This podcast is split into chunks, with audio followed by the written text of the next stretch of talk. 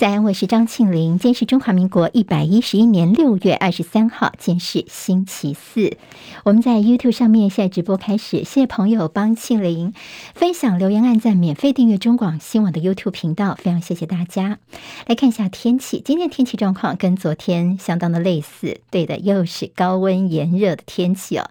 尤其在中午前后，中南部跟东部总共有八县市气象局已经先亮了橘色灯号了，也就是会连续。三十六度以上高温出现的几率。好，礼拜六开始到下礼拜三呢，太平洋高压会稍稍的北移哦，到时候台湾水汽稍增加一些，另外云量也会稍微增多。不过接下来还是属于比较炎热的天气。今天清晨收盘的美国股市小幅收黑。联准会主席鲍尔在国会的两天作证，他承认说升息具有引发经济衰退的风险，但是联准会将会致力于抑制通膨。美股今天道琼跌四十七点，收在三万零四百八十三点。纳斯达克指数跌十六点，收在一万一千零五十三点；史坦普百指数跌了四点，收在三千七百五十九点；费城半导体跌二十九点，收在两千六百一十九点。好，鲍尔在国会到底是怎么说的呢？其实联准会在这个月是一口气升息了三码，就是零点七五个百分点。鲍尔说呢，联准会会继续的提高利率来打通膨。他又说呢，决策官员在必要的时候，其实还是必须要灵活应变的。好，看到冰岛怎么来抑制通膨呢？他们在五月初的时候调升利率一个百分点。今天冰岛的中央银行又宣布，今天一口气把关键利率再调升一个百分点，就是一口气升了四码。在油价部分，看到市场的担忧加剧，说全球经济放缓的话，恐怕会影响到石油的需求，所以国际油价在今天跌到了超过一个月来的低点。纽约商品交易所西德州中级原油七月份的交割价跌了三点三三美元，来到每桶一百零六点一九美元。伦敦北海布伦特原油八月份的交割价跌二点一九美元，来到每桶一百一十一点七四美元。瑞典之前以安全为理由禁用华为的五 G 设备，但是呢，华为提告官司输了。斯德哥尔摩的行政上诉法院在今天驳回了华为的上诉。瑞典的电信巨头华为的竞争对手爱立信现在是担心会遭到报复。莫斯科方面现在正在集中兵力攻打乌克兰的东部顿巴斯地区。卢甘斯克州的州长说，乌东工业城市北顿内此刻的情况现在就像是地狱一般的。另外，乌克兰军队昨天传出他们派出自杀式无人机攻击俄罗斯边境的一座城市，距离一百五十公里边界的一个炼油厂引发了爆炸。英国首相强生表示，根据英国的情报机构的一个资料，相信说，随着俄罗斯军队的耗尽资源，现在呢，俄罗斯在乌克兰的战事进展，未来几个月将会趋缓。由于入侵乌克兰受到西方规模空前的制裁，俄罗斯总统普廷呢，他呼吁要加强跟金砖五国的关系。好，金砖五国有谁呢？巴西、俄罗斯、印度、中国跟南非。现在俄罗斯打算跟金砖五国来开发替代性国际移转机制跟一款国际储备货币，要减少对美元跟欧元的依赖。台美双方政治高层的一个会谈，二十二号到二十四号，就此刻正在华府进行年度的特殊管道会谈跟蒙特瑞会谈。好，这美台商会的会长现在撰文表示说呢，美方有可能会提出对台湾防务新的政策，就是劝使台湾放弃取得应对两岸冲突所有阶段的军备，希望台湾能够专注于强化在。攻击发起日的不对称的应对战力。好，美国的这商会会长的一个撰文。好，在阿富汗遭受到所谓怪兽级强震的侵袭，六点一规模的强震，目前知道至少有超过一千个人死亡，数百人受伤，这丧生的人数也是最近二十多年来最多的。猴痘烧进了亚洲地区，南韩跟新加坡都出现了猴痘确诊，而我们疾管署最快在今天会把猴痘列为第二类法定传染病，避免猴痘跟非洲画上等号。现在科学家也连续说，要求猴痘要改名字。纽约时报报道，现年九十一岁的媒体大亨梅铎，他第四度的婚姻又告吹了。他跟他的美国超级名模妻子六年的婚姻即将结束。美国黄石国家公园破纪录的暴雨侵袭，下周一的关闭，三十四年来首度全面对外关闭。现在呢，黄石国家公园呢，百分之八十的园区将是在有限制条件之下要重新开放了。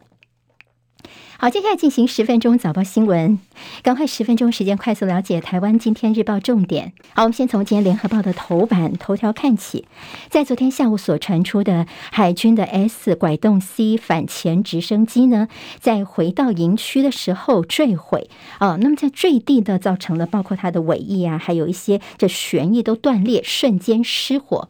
好，那么现在有四个军官受伤，其中比较严重的是一个机工长，他全身是。百分之九十五的烧烫伤，现在他的情况是比较严重的。整个坠机的原因似乎是这个机背的装备故障哦。那么今天在联合报头版当中特别告诉大家的是，在通报方面似乎也出现了问题，因为根据了解呢。海军他们第一时间并没有对这个重大的事故来通报给国防部。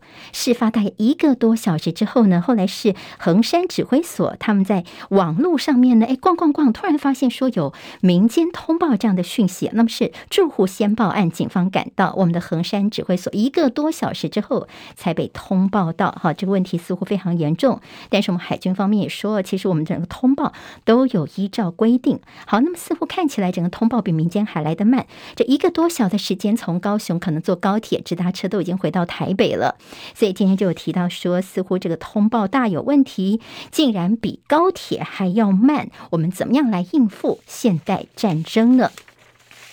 好，天气非常的热，所以大家关注到，在我们的电的用电需求方面，我们的用电记录是再创了一个新高。在昨天下午的两点十九分，全国最高的用电量达到了三千九百二十六点六万千瓦，这一举打破了去年七月底的记录。好，现在才六月二十三号而已，但现在的用电就已经打破了记录了。台电还特别预测说，在今明两天的夜间，晚上在家里面，可能大家回家就还是吹冷气哦，甚至吹着冷气才能睡得着觉。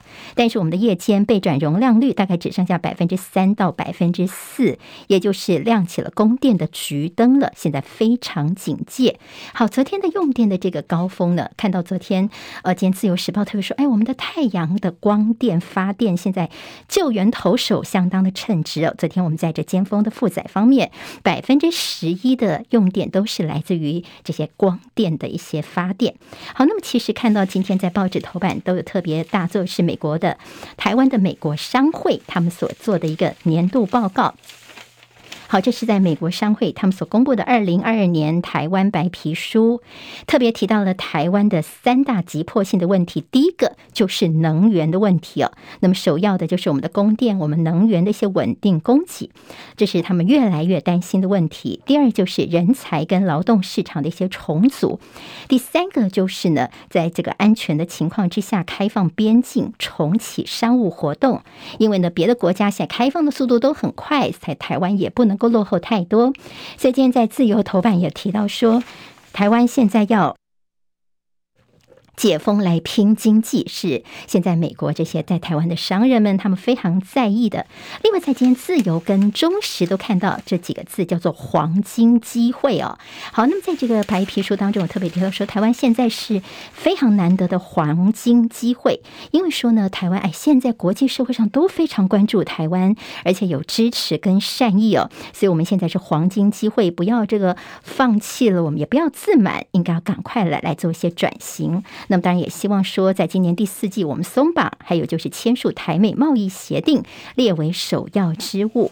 好，那么其实，在这个台湾的供电问题呢，大家包括了商人们也非常关心的，像昨天的历史新高的用电，我们非常关心的是下个礼拜一国内的电价费率的一个会议。好，四月份的时候呢，说我们拖到现在才要来讨论，就你三月份的时候没有决定现在的调涨电价与否，难度是更高了。因为第一个你要反映成本，接下来就是要不要影响到物价，难度是难上加难。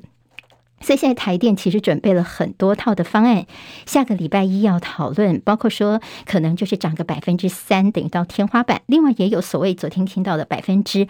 八这样子的一个大涨方案哦，那么甚至还有说可能分人来调，比如说调什么用电大户啦，或者是干脆就全民都一起来调涨。好，那么现在就是说呢，呃，整个小组的态度就是你台电你必须要承受成本上的亏损，也就是你不要想说一口气就涨回你的成本，或者说想赚回来哦，这是不可能的。那么在环保团体说你先涨工业大户，商总说你要先有补贴才可以。自由时报今天特别提到说。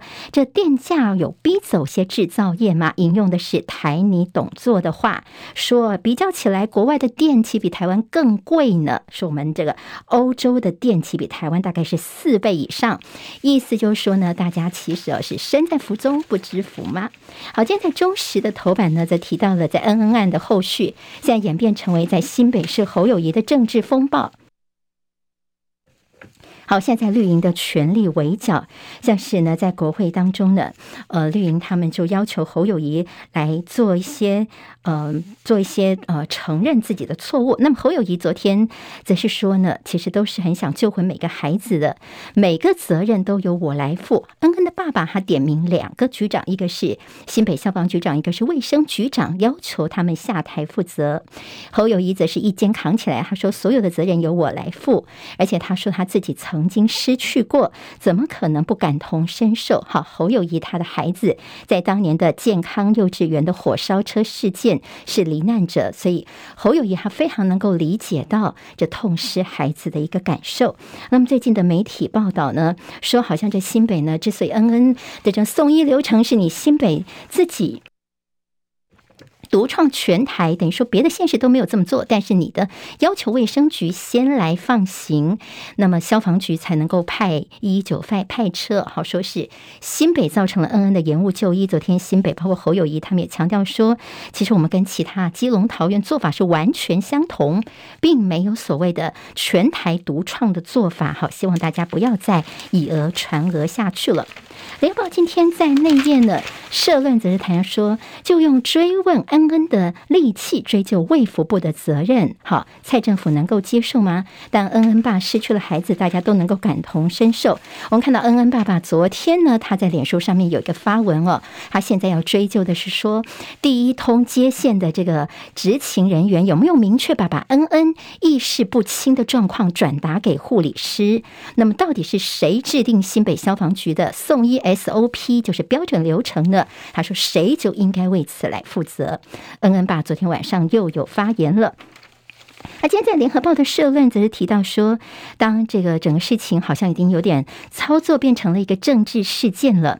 其实，在整个疫情当中，大家失去亲人的人非常的多。两年半来，所谓的这个冤死或被错待的民众不知道有多少。如果都用相同的标准来追问卫福部的责任，蔡政府真的能够消受得起吗？这中间还有些火化的问题、黑心筛剂的问题等等哦。好，那么现在大家是追杀。侯友谊今天在中时跟联合报的内页，其看起来是有点在声援了。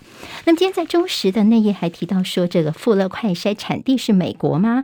似乎是有违惯例，整个的呃审核程序是不是找些食药署的临时人员来发给所谓快筛的 EUA 呢？现在也提出了这样的质疑。在国内的疫情部分呢，现在昨天新增了一名四岁的女童，她在发病四天之后就过世，是脑炎的关系。好，我们。现在 BA 点四、BA 点五对台湾的疫情还是一个冲击，现在恐怕七到八月的时候还会有一波上升。倒是现在陈秀熙台大工位的老师说呢，我们二十到四十九岁的年龄族群的人呢，整个疫情的下降速度是最快的。他们现在等于说是免疫的防火墙，保护我们中老年人族群的疫情下降的最大最大的一个关键点。在政治焦点方面，蓝绿在新竹市都已经就位了，各地的未爆弹。以国民党来说呢，在苗栗部分，因为呢苗栗他们现在苗栗县的议长钟东锦证实说，他在跟朱立伦谈了之后，他还是想要选县长哦。而他昨天在大家说，哎，是不是他会有要脱党来参选呢？其实昨天他在脸书上面说，他不会主动脱党。好，国民党在苗栗现在有个未爆弹。这在高雄市长的人选方面呢，现在柯志恩应该在下个礼拜三就。会被国民党来提名了。林志坚现在到桃园，等于说牵动了郑文灿的仕途，因为他现在选桃园，等于是郑文灿啊、小英这两个人，蔡英文总统一起来拍板定案的。到底选的如何呢？关系到了郑文灿的下一步。另外，最快在下个月初，绿营就要征召陈时中来选台北市了。好，陈时中到现在都没有回到疫情记者会上，是不是就慢慢的淡出了呢？